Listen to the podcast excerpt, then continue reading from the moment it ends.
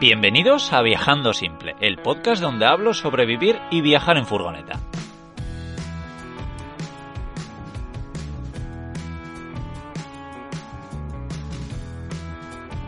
Yo soy Íñigo, autor del libro Cómo vivir y viajar en furgoneta, y en estos episodios comparto mis aprendizajes llevando un estilo de vida algo alternativo.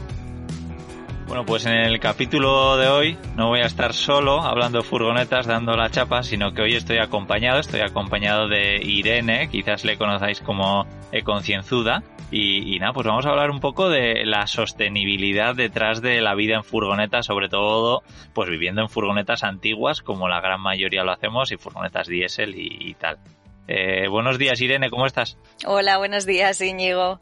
Nada, que un placer que estés aquí conmigo. La verdad es que tenemos contacto desde hace tiempo. Yo te conocí cuando te hizo la entrevista Pablo de Mundo Adro, que sí, bueno, esto no, no va a ser una entrevista, o sea que si alguien quiere saber eh, mucho sobre Irene, pues que vea esa entrevista, que la verdad es que está, está, está por ahí en su canal de YouTube y está muy guay.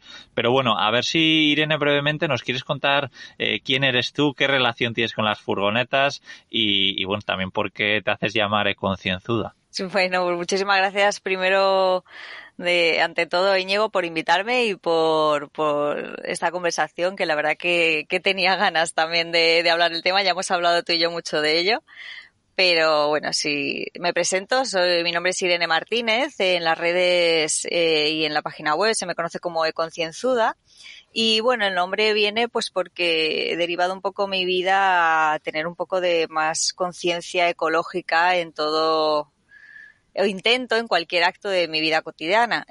Empezó todo también por yo, estudié arquitectura técnica, me he especializado en bioconstrucción porque creía que, que mi deber dentro de la construcción también era llevarlo de una manera más sostenible y he estado viviendo en una furgoneta durante más de año y medio. Entonces, ahora mismo no vivo en ella, pero, pero igualmente eh, intento llevar también una vida más ecológica tanto en la furgoneta como fuera de ella, en el zero waste, cualquier, en cualquier parte de mi vida, entiendo.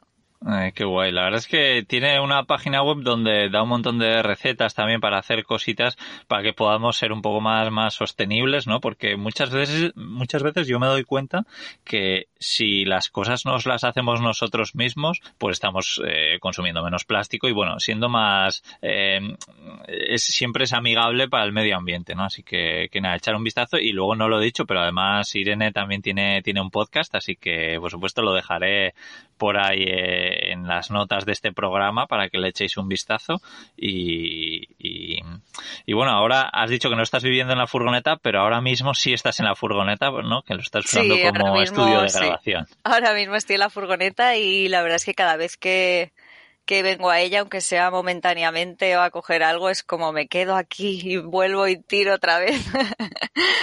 pero, Bueno. pero sí, tengo muchas ganas de volver a, a, cogerla. Por circunstancias no, ahora mismo no puedo, pero, pero volveré, volveré a vivir en la furgoneta que para mí es mi hogar. O sea, para mí lo tengo como mi hogar y es donde me siento más a gusto, donde me he sentido más a gusto en los últimos años ha sido aquí. Así que espero volver a cogerla muy, muy pronto. Qué bueno, sí, la verdad es que engancha todo esto. Bueno, pues Irene, a, a ver, eh, yo para este capítulo ha sido de uno de los capítulos que más he intentado prepararlos o, o investigar un poquito, pero se me ha hecho complicado. He intentado Sí. buscar un poco eh, el, el el consumo de, de, CO2 ¿no? que puede tener eh, el, viajar en una furgoneta, el coger aviones, que muchas veces pues es algo que no hacemos tanto los que vivimos viajando en furgoneta. Y, y, luego también pues el punto de vista eléctrico, ¿no? En una casa cuánto consumes, en una furgoneta que normalmente solemos tener placas solares. Entonces yo he, hecho, he intentado hacer una investigación, pero se me ha hecho muy, muy complicado. Sí, bueno, yo eh, antes que dar datos, porque al fin y al cabo los datos son muy relativos, porque no es lo mismo. Yo cuando vivía, antes de coger la furgoneta, vivía en una casa y siempre lo decía, tengo, eh, tengo un vídeo creo que en, en, Instagram hace un montón de, de, hace un montón de tiempo explicándolo, eh, porque yo me, me dedico también dentro de la bioconstrucción a las energías renovables. Entonces, no es lo mismo el consumo que tú puedas hacer en una vivienda que el de una furgoneta. Y al revés, o sea, tú puedes ser el eh, consumir muchísimo más en una furgoneta que en una casa, o sea, tú puedes consumir en una casa y ser súper ecologista eh, reduciendo tus, em, tus aparatos eléctricos, teniendo un control eh, más eh, exhausto de tu energía consumida o puedes derrochar todo lo que quieras. Entonces, claro, todos los datos que te hagan van a ser muy relativos. Si tú enciendes ese, ese generador ecológico que tenemos en la mente, lo, lo, encendemos,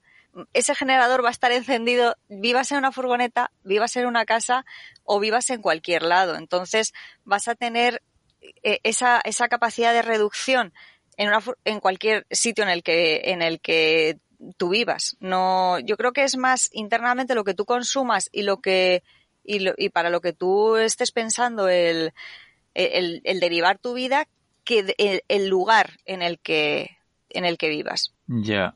Sí, sí, no, no, no sé si me explico bien. Eh, sí, sí, no. Eh, al final yo lo que llego a la conclusión es, pues lo que creo que tú ya has dicho más de una vez, que hay muchísimas variables, ¿no? Que no es solo una cosa lo que lo que afecta y al final es, es la, la suma de, de todo. Bueno, lo primero me doy cuenta de que es genial que, que, en este podcast no esté yo solo, ¿no? Porque yo lo que digo siempre, yo los podcasts los hago muy a gusto solos cuando sé bastante bien de lo que hablo, pero con estas charlas un poco lo que quiero traer es a gente que sepa de algo claro. que yo no sé tanto para, para, para hablar sobre este tema y, y, me doy cuenta pues que Irene es, es, es perfecta para esto, así que, sí, que, ahí, que, gracias por estar aquí. A ti por invitarme. Pues y, y yo sí. a mí que me gusta hablar de estas cosas más que un tonto un lápiz, pero hay una hay una eh, un caso que me sucedió en una mujer que se quería poner en un, en un, una casa unifamiliar eh, eh, que tenía la posibilidad de conectarse a la red eléctrica o ser independiente a través de placas solares. Una vez que le hicimos el estudio energético para calcular la cantidad de placas solares que se necesitaría para, para su consumo y el de, y el de, su, el de sus familiares, eh, nos dimos cuenta que, que, que era mejor que se conectara a la red eléctrica casi. O sea, era como, vas a tener que poner aquí una instalación tan grande. Sí que es verdad que con los años cualquier tipo de instalación hoy en día eh, de placas solares individualizada, pues sí que se amortiza. Pero sí que es verdad que llega un punto en el que si tú tienes un consumo a través de placas solares, a través de baterías tan desmedido, es decir, la mujer quería ponerse eh, placas de inducción. Si tú, tú quieres empezar a ponerte todo aparatos que consuman calor o que generen calor o que generen frío dentro de un sistema fotovoltaico, eso lleva a, un sobredimensionamiento de placas y de baterías excesivo, que, las placas y las baterías tienen un, una huella ecológica grandísima. Entonces, ahí, ¿hacia qué tiramos? ¿Hacia un sistema que ya está hecho, que, que conectarlos a la red eléctrica o crear otro sistema independiente enorme solo para nosotros, para que cause un, una huella energética grandísima entonces, ahí es un poco evaluarlo. Si tú tienes lo que decía antes, tú tienes un, el, tu generador de conciencia ahí ecológico eh, encendido, pues si te haces un, un sistema fotovoltaico aparte, también vas a tener que tener un poquito de mi miramiento y decir, pues oye, pues no me pongo placa de inducción, me voy a poner gas, eh, voy a intentar reducir electrodomésticos, voy a eh, no gastar tanto o, o, mirar cuando me compro un electrodoméstico lo que consume para no tener que esas baterías eh, tenerlas que llevar a matacaballo o, o tener que tener un sobredimensionamiento brutal.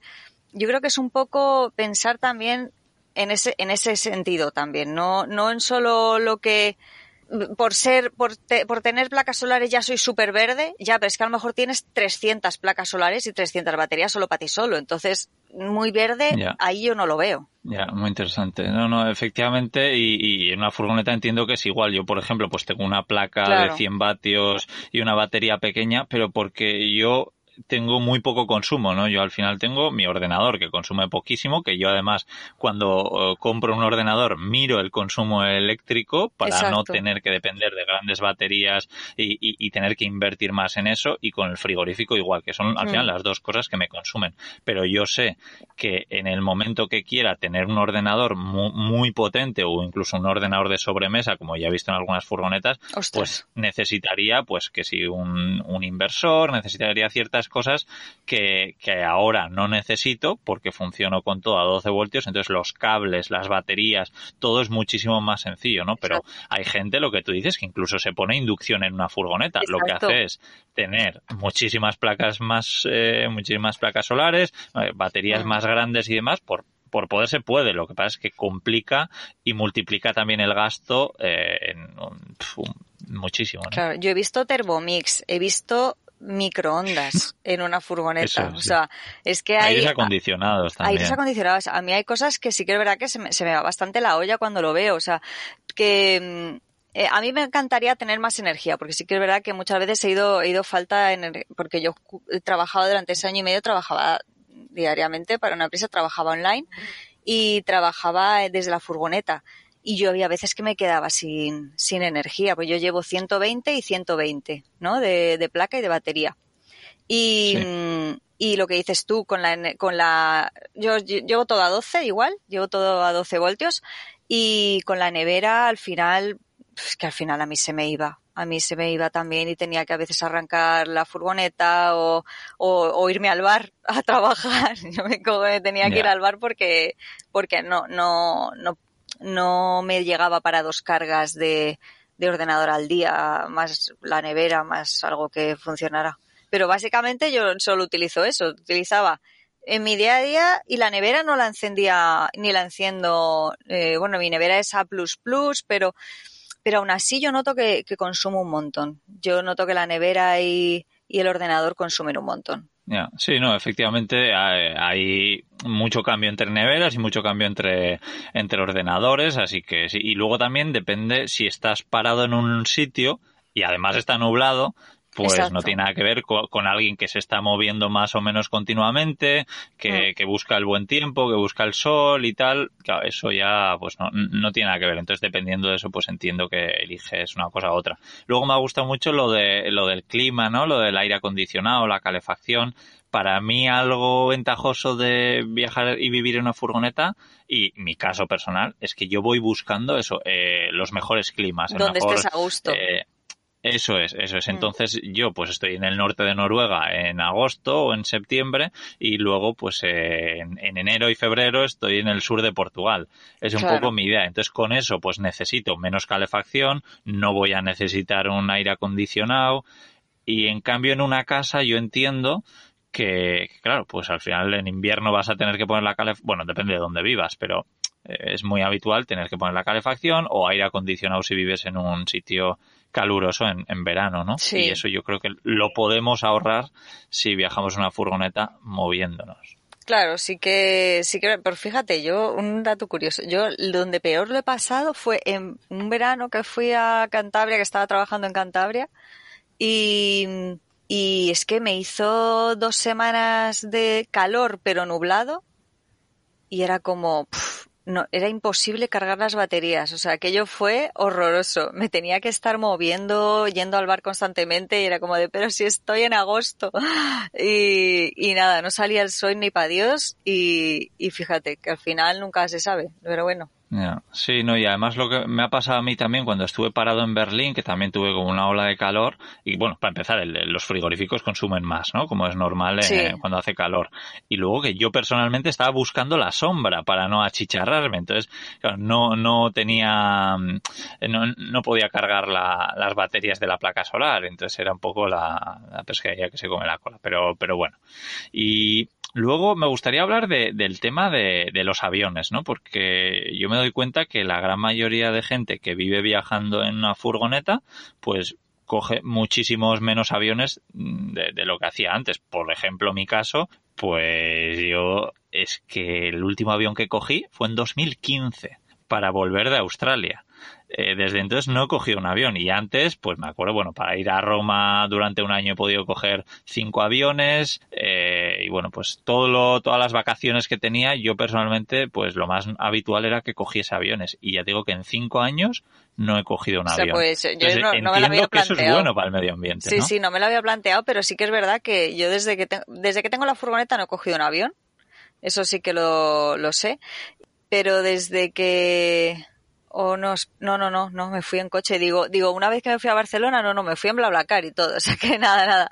Y no, no, desde que tengo la furgoneta no he cogido un avión y desde, desde lo que yo creo que desde el 2016 o 2015 también no cojo un avión que fue para Londres a ver una amiga y sí, fue mi último viaje. No, no he cogido un avión, ahora que lo, que lo mencionas. Y es que es verdad que al final la gente que se suele ir de vacaciones de, de otra manera, pues suele coger los aviones, suele cruzar el charco para 15 días, eh, que son un millón de kilómetros, y ese tipo de, contaminación, pues nosotros no lo tenemos. En cambio, o sea, eh, comparar, hacerse todos esos viajes en avión con comparar el vivir en una furgoneta, que yo recuerdo que el primer año viviendo en la furgoneta no, no hice más de 8.000 kilómetros en, en, en todo el año, entonces, porque me movía muy poco. Y eso, y eso que yo venía alguna vez bastante a Madrid cuando estaba, pues viajaba por, España y de vez en cuando me hacía, pues eso, a lo mejor 500 kilómetros vuelta y otros 500 de ida. Pero, pues imagínate el recorrido tan pequeño que tenía yo para ir con la furgoneta, a lo mejor me hacía 100 kilómetros, 50, cada dos o tres días. O sea, que me iba de pueblito en pueblito, iba andando muy lentamente. Yo solo el Pirineo catalán, eh, fueron casi tres, cuatro meses allí, entonces solo ahí. Entonces se hizo como, se hace como todo muy, muy lento porque vas trabajando, vas, vas viviendo ahí, no, no vas desplazándote. Entonces, eh, cualquier persona, yo siempre lo he dicho, cualquier persona que coja su, su coche, que es mm, la mayoría o mucha de, las, de la gente que va a trabajar, que coge su vehículo todos los días, de lunes a viernes o de lunes a sábado, para ir al, trabajo es ida y vuelta, pues ponle mínimo de media 50 kilómetros. Pues 50 súmale días por, por, 360, por 360 días o, o lo que sean laborables al año. Eh, ahí hay muchísimos más kilómetros de los que podemos hacer nosotros con nuestra furgoneta. Sí, y además que luego también hay que sumar que seguramente en la época de vacaciones, esas dos semanas o ese mes que tengan, pues hagan muchísimos más kilómetros que esa media que está haciendo para ir a trabajar, ¿no? Porque se, probablemente se vaya a algún sitio o bien en coche y se haga de repente pues mil kilómetros del tirón o, que coge un avión y, lo que dices tú se cruza el charco, que es peor todavía. Entonces, sí, bueno, pues e, es como todo. Hay muchísima, hay gente que vive en una furgoneta y viaja un montón y, y, otros que, como nosotros, pues que viajamos menos. Yo también me he dado cuenta que con el tiempo vas viajando menos. Cuando empiezas a viajar en furgoneta y es nuevo, normalmente pues quieres ver muchos sitios en poco tiempo. Pero luego cada vez va siendo menos, menos sitios. Por lo menos es lo que, lo que yo me he dado cuenta. Claro. Bueno, a mí no me pasó eso. Yo sí que es verdad que siempre he ido como lenta porque yo llevaba un ritmo de vida muy, muy acelerado y a mí la furgoneta lo que me, lo que me ha regalado y lo que me ha aportado es, es el, el freno. A mí la furgoneta es subirme a la furgoneta y yo entro en modo slow total y es subirme y voy conduciendo lentamente, todo es lento. Y, y eso es lo que a mí me, me, aporta y siempre me ha aportado desde el primer día y eso la verdad que se lo agradezco porque yo si no soy como muy poco espídica. Entonces, eh, vivir en la furgoneta a mí me ha enseñado muchas cosas y me ha enseñado a frenar y a, y a poder centrarme. Y eso está muy bien. Y mm, lo que te iba a decir también, eh, aparte de los kilómetros que se hace la gente, ya es cómo se los hace, porque nosotros que conducimos, a lo mejor te haces 100 kilómetros, 200, los que sean, pero ¿cómo los haces? Como hemos dicho, los haces en modo slow, en modo a lo mejor no tengo prisa porque en ese lugar no me espera nadie, sino que voy a dormir o voy a estarme ahí otros dos o tres días y vas tranquilamente. La gente que se hace a lo mejor 50 kilómetros eh, por la mañana para ir al trabajo, se los hace entre atascos, entre frenazos, eh, a lo mejor a toda leche porque llega tarde. Eh, también es un consumo muy diferente que, que gasta mucho más al final. Entonces, mm, yo creo que también hay que mirar, hay que mirarlo un poco todo. ¿Cómo los haces? El número de kilómetros que los haces, eh, dónde los haces, si los haces centralizados en una ciudad, al final todo esa contaminación se queda allí. Mm, es que yo creo que afecta a todo, no solo, como decía antes también con, con, lo del cálculo de energético, no es, no es un número, es, eh, hay, yo creo que hay muchas variables detrás. Sí, sí, por eso me parecía también eh, tan complicado hacer este capítulo porque efectivamente hay, hay muchísimas muchísimas cosas, pero luego me ha gustado lo que has dicho de que, de que viajamos más despacio y lo hacemos de forma más consciente. Eso es totalmente así. Yo creo que somos como unos consumidores más conscientes, ¿no? También a la hora de, de comprar, bueno, no tenemos tanto sitio en la furgoneta, entonces, pues compramos lo que realmente es necesario. Yo creo que también se tira menos comida cuando vives en una furgoneta, porque al final no tienes espacio físico para guardar un montón de comida. Luego también una ventaja que, que yo me doy cuenta es que personalmente, como yo no tengo una dirección física, yo no puedo comprar cosas online. Entonces, todo lo que compro, o la mayoría de cosas, eh, son en, negocios locales, ¿no? Eh, ahora se está poniendo un poquito más fácil, pero creo que, compramos menos online, por ejemplo, y cosas de, de, lejos que, que, cuando vivimos en una casa que ya no estamos acostumbrados a comprar todo por Internet. Y eso, eso me parece interesante. Sí, es que hay mucha diferencia, hay mucha diferencia en, en lo que dices tú, que no sé, te, luego como es todo tan pequeño, ves lo que tienes. Muchas veces en una casa vas almacenando cosas y compras, yo la primera, ¿eh? que yo soy muy de, ay, no tengo esto, y lo compro y luego tengo tres o cuatro en casa, o sea, y, y pero claro, está al final de un, de un cajón o al final de una despensa enorme que al final no lo ves. En la furgoneta lo ves todo porque está todo, está todo casi a la vista, ¿no? Y, y no, y no puedes almacenar cosas en la nevera, te las tienes que comer. Entonces, es lo que entra directamente te lo comes. Entonces, es, es mucho más, sí que es verdad que el desperdicio, el desperdicio es mucho menor, se consume mucho menos y, y al final dices tú de comprar más cercanía, que no pides cosas online, pero porque también no las necesitas. Porque la, la vida al final es, es más sencilla y luego te planteas muy, o sea, siempre, ¿y esto tendrá su lugar? ¿Tiene su hueco o no? Porque también el hueco es muy importante, el espacio. Entonces todo, todo, todo vivir en una furgoneta al final te hace, pues al final el, minimalismo al final es una, es una forma de reducción de consumo y, y en la furgoneta te obligas básicamente al minimalismo.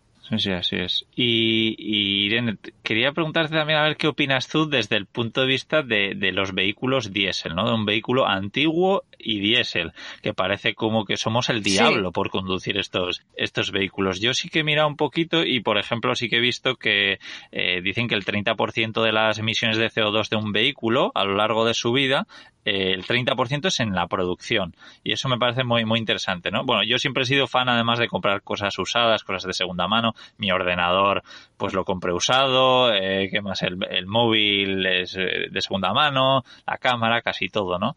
Y, y yo creo que, pues, por lo menos coger cosas que, que puede ser que se vayan a ir a la basura o se vayan a ir a un cajón a coger polvo o tal y darles una segunda vida, pues entiendo que es bueno desde el punto de vista ecológico, pero luego a la vez, eso estoy utilizando pues una furgoneta que, que, que consume diésel y que contamina el mundo, ¿no? Es, es, eso así. Pues exactamente, la verdad que siempre cuando yo he publicado cosas, muchas veces me han dicho, ya, pero es que cuando vivía en la furgoneta, sí, pero es que vives en una furgoneta y estás consumiendo gasoil y, y, y en una furgoneta vieja y demás eh, lo que dices tú, al final es un residuo. O sea, esta furgoneta, si no lo hubiera cogido yo, lo más seguro, bueno, a lo mejor la tendría otra persona, pero eh, si no la quiere nadie, se iba a vertedero.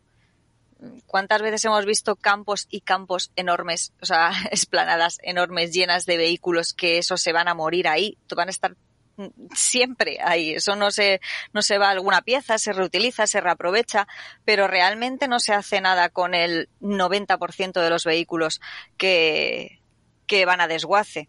Entonces, ¿qué es mejor? Que ese vehículo vaya a desguace para crear otro nuevo, lo que dices tú, que al final es un consumo energético, un consumo de materiales, un consumo de, de todo nuevo, aunque luego diariamente consuma menos, o aprovechar un, un, un objeto que ya está en el mercado, digamos.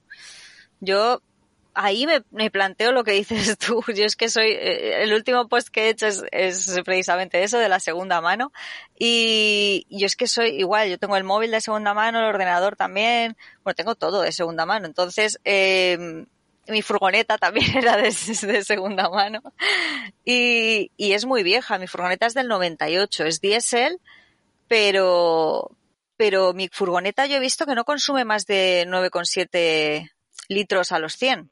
Entonces, para mí, a mí me parece que una la mía es una L2H2 para que es que, o sea, que es una furgoneta grande, que claro, es una furgoneta grande que pesa 2.700 kilos, o sea, que es una furgoneta que pesa y para y consume 9,7. Hay, hay, hay vehículos nuevos que consumen más de ese de ese valor, la verdad.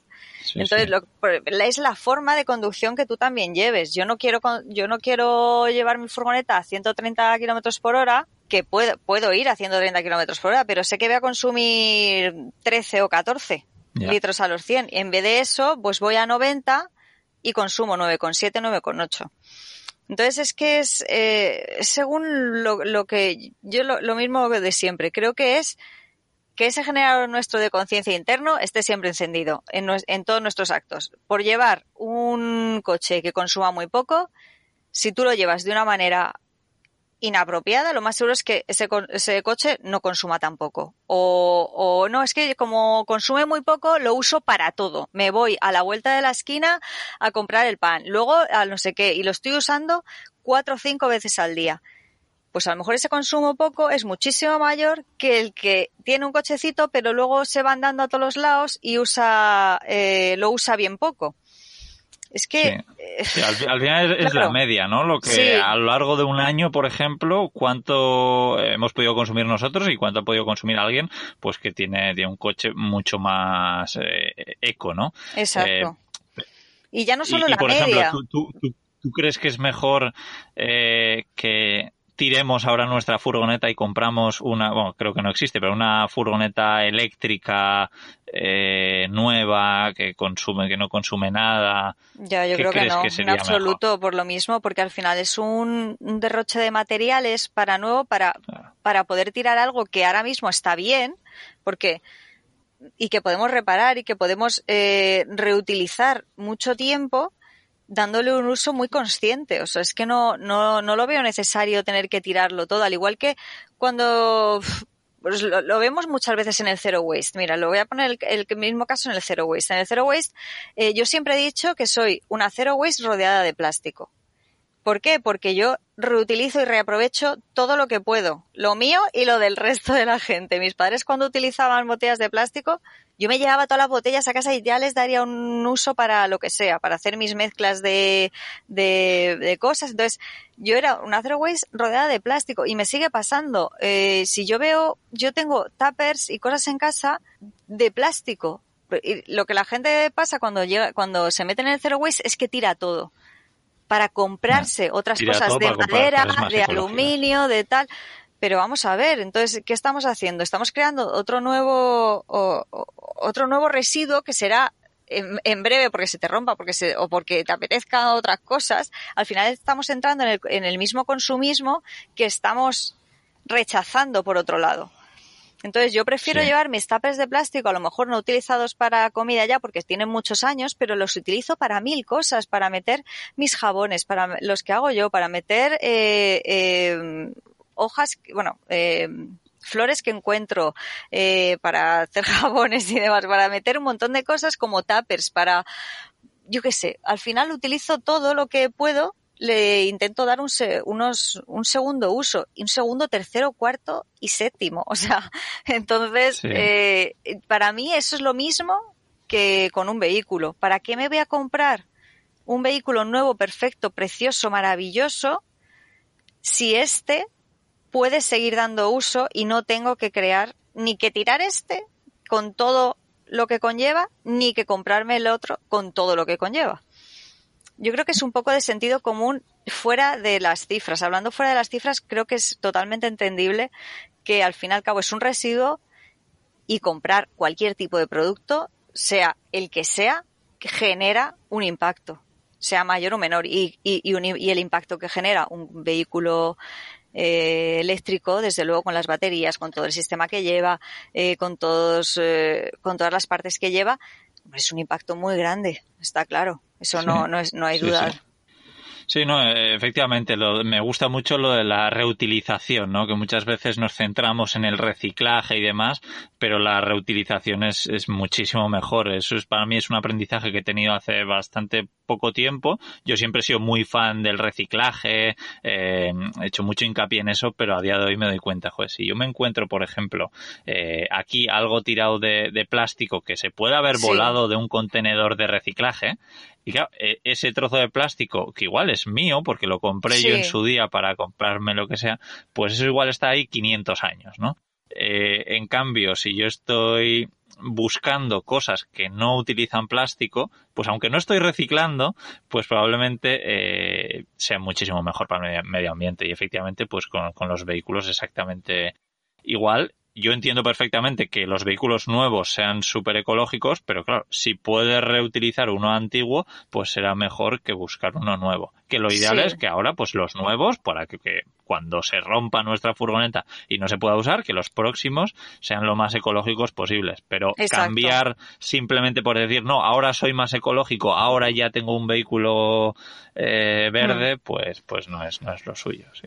Sí, sí, sí. Y luego también, eh, sí que una reflexión que he tenido es que cuando vivimos en una furgoneta consumimos eh, mucha menos agua y, y, energía, ¿no? Porque creo que todo se mide mucho más. Pues, por ejemplo, con el agua, pues cada, cada gota de agua al final es, como un bien muy preciado, sí. porque sabes que vas a tener que ir a, a buscar agua y tal. Porque y nos con cuesta la electricidad, un esfuerzo, ya no solo dinero, Sí, sino eso eh, eso esfuerzo. es. Y el esfuerzo al final se eh, sí. cuesta.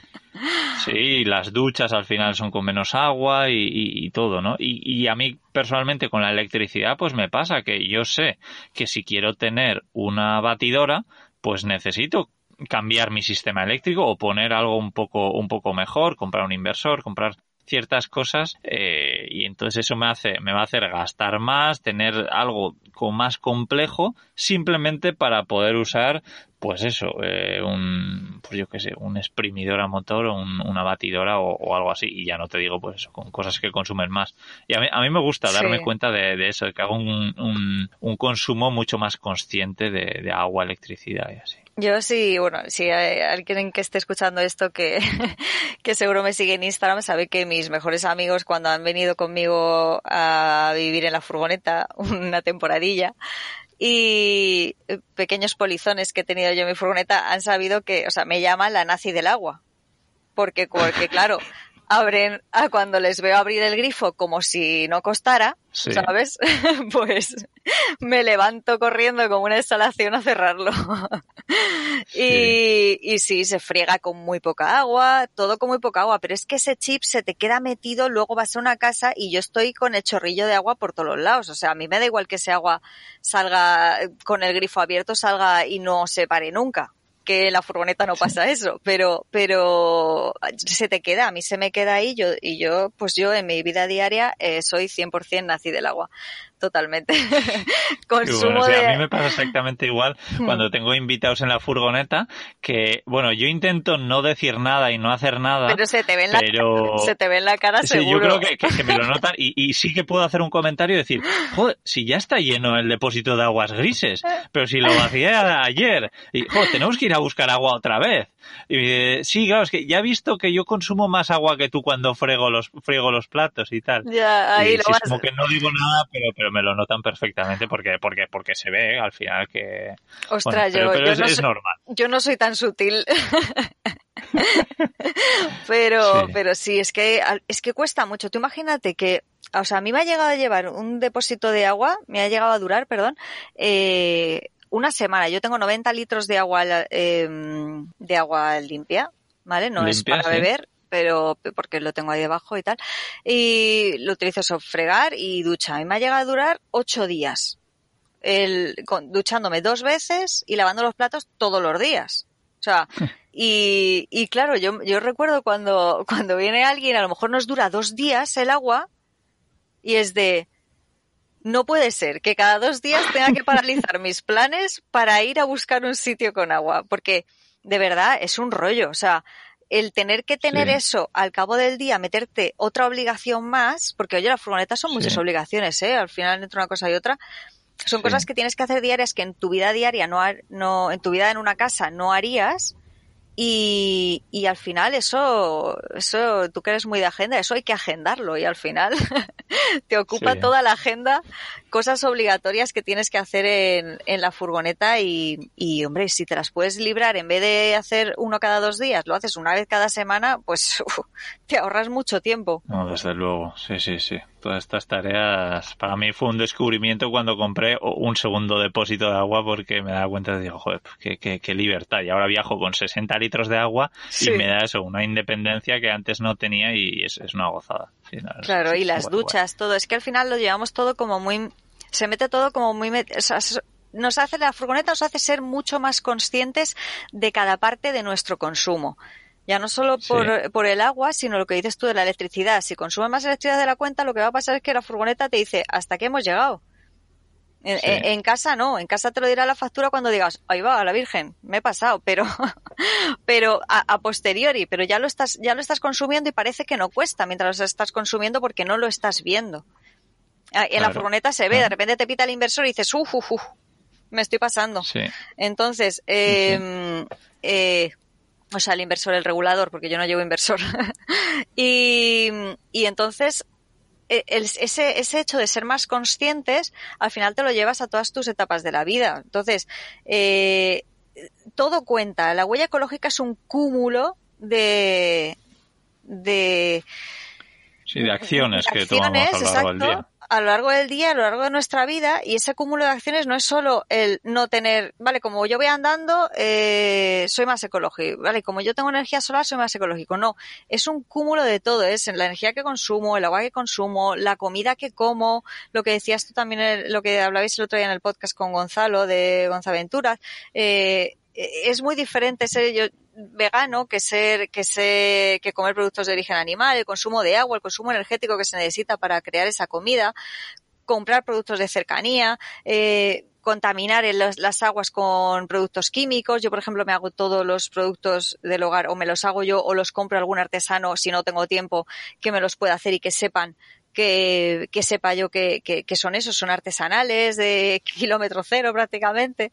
Entonces, eh, son, es un poco llevar toda nuestra vida encaminada, aunque sea con estas pequeñas acciones, con ese, con esa, esa ese chip de conciencia encendido. Y, y, y, creo que es ese cómputo global no es, es que ahora mismo, como llevo mi botella reutilizable de agua, pues ya soy ecológico. Ya, pero es que a lo mejor llevas tu botella de agua, pero luego mm, tienes las luces encendidas todo el día. Pues yo no sé, es que eh, creo que una, una cosa puede tirar a la otra y al revés. Entonces creo que es un cómputo global, no es, no es, y, y, el, lo bueno, el problema o lo bueno que tiene la furgoneta es que ese cómputo global muchas veces te lo obliga a hacer. Entonces, para mí el vivir en una furgoneta creo que te, obliga por, por, por, pura obligación a ser más ecológico y más sencillo. Sí, sí, sí, no, no, totalmente de acuerdo. Al final es eso, es, es la suma de las cosas y, lo bueno es pues que a mí personalmente me, me, ha ayudado. Y también, bueno, quiero aprovechar para invitar, ahora que estamos en agosto, yo estoy haciendo este, este, intentar instaurar este hábito de, de no utilizar plásticos y estoy haciendo 30 días sin plásticos. Estoy aprendiendo un montón, dándome cuenta en qué estoy gastando o utilizando plástico y en qué no. Y invitar a todo el mundo que pruebe a hacerlo porque al final pequeñas acciones como esta es lo que cuenta, ¿no? Y dar pasos hacia adelante, pues puede ser esto, puede ser dejar de comprar botellas de agua embotellada, pero pequeñas cosas que si lo haces, si lo coges como un nuevo hábito, pues todo, todo ayuda. Así que nada, si no es este mes de agosto, lo podéis probar, probar a hacer en septiembre. Tampoco hay un mes obligado. ¿eh? Unos días o que darte cuenta que de lo que consumes, de mirar la basura, eh, eso es, es muy importante, el saber en qué, en qué se nos está yendo nuestro consumo. Sí, Y, algo que me gusta es que ahora que estoy no estoy utilizando plásticos, bueno, sí estoy utilizando, pero lo que tú decías, un poco reutilizando los que o los que ya tenía o tal, pero no comprando nuevos, me doy cuenta que no genero prácticamente basura. Eh, lo que genero es basura orgánica, entonces me encanta porque lo que hablábamos de el tener que ir a, buscar cosas y moverte y tal, pues yo no tengo que ir a buscar contenedores amarillos para reciclar mis productos de plástico que antes compraba, ¿no? sí, al final has hecho lo de lo de la basura orgánica, eso lo dije yo en un... La basura orgánica, yo cuando estaba, estaba en la furgoneta, eh, lo que hacía era, entre comillas, yo para mí mi compostaje era cavar un hoyo en un lugar alejado, en un lugar que sepa y un hoyo bastante grande y meter mi basura orgánica la metía en lugares naturales, pero fuera de, alejado de ríos y demás. Entonces eso directamente se composta debajo de la tierra. No sé si al final lo, lo estás haciendo. Y eso lo pues hacía. no, porque porque me hace falta un tupper extra. Entonces ah. ya he, fichado un tupper nuevo porque, claro, me he dado cuenta que solo tengo tres tuppers y yo los utilizo un montón para todo. Entonces digo, si, si destino uno, el grande además, para la basura orgánica, que es el que voy a destinar, pues me quedo sin poder guardar ahí la masa de pan o las sobras de tal. Entonces, pero, pero lo voy a hacer seguro porque me voy a dar cuenta que eso, que sin plásticos y sin basura orgánica no tengo que buscar contenedores y me va a dar una independencia increíble. Así que gracias. Yo lo que tenía era, era un cubo, un cubito de sí que es verdad que es de plástico, pero la verdad que no sé cuántísimos años tendrá este cubo.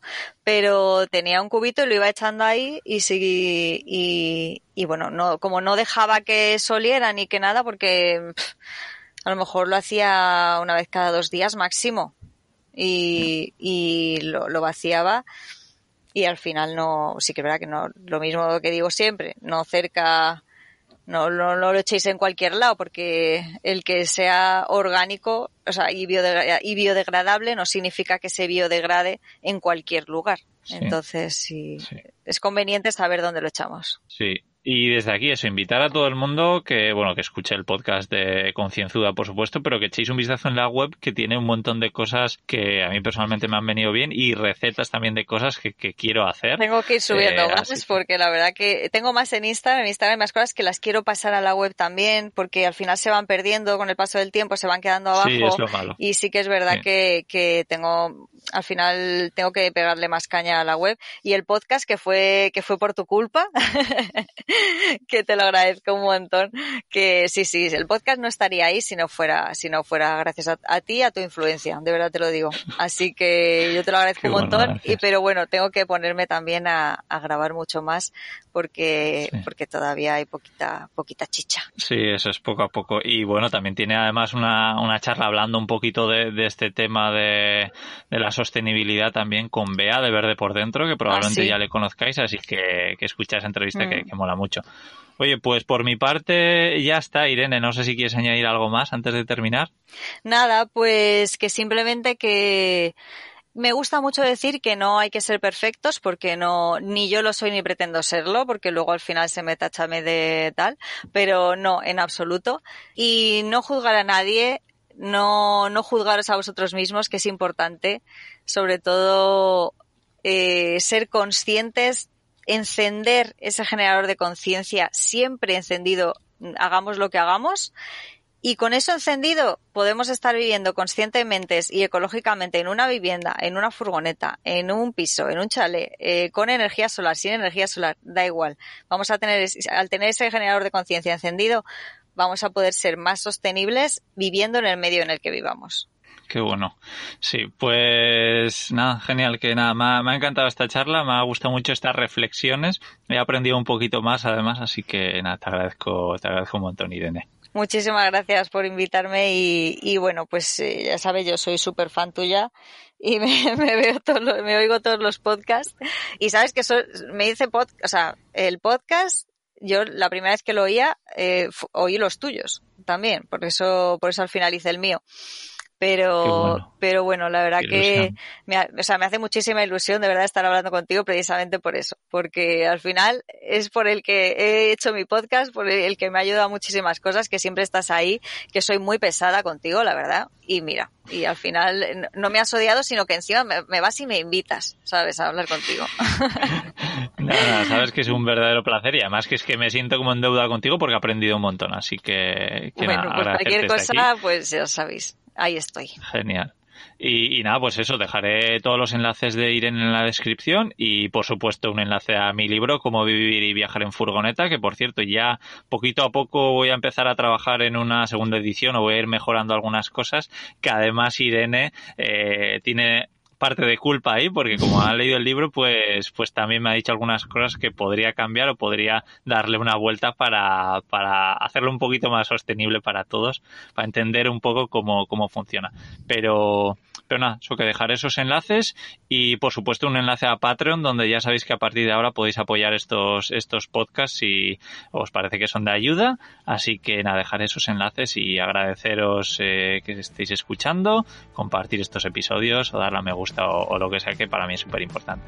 Así que nada, os mando un abrazo desde Galicia y nos escuchamos dentro de un par de semanas en el podcast de Viajando Simple. Chao. Chao.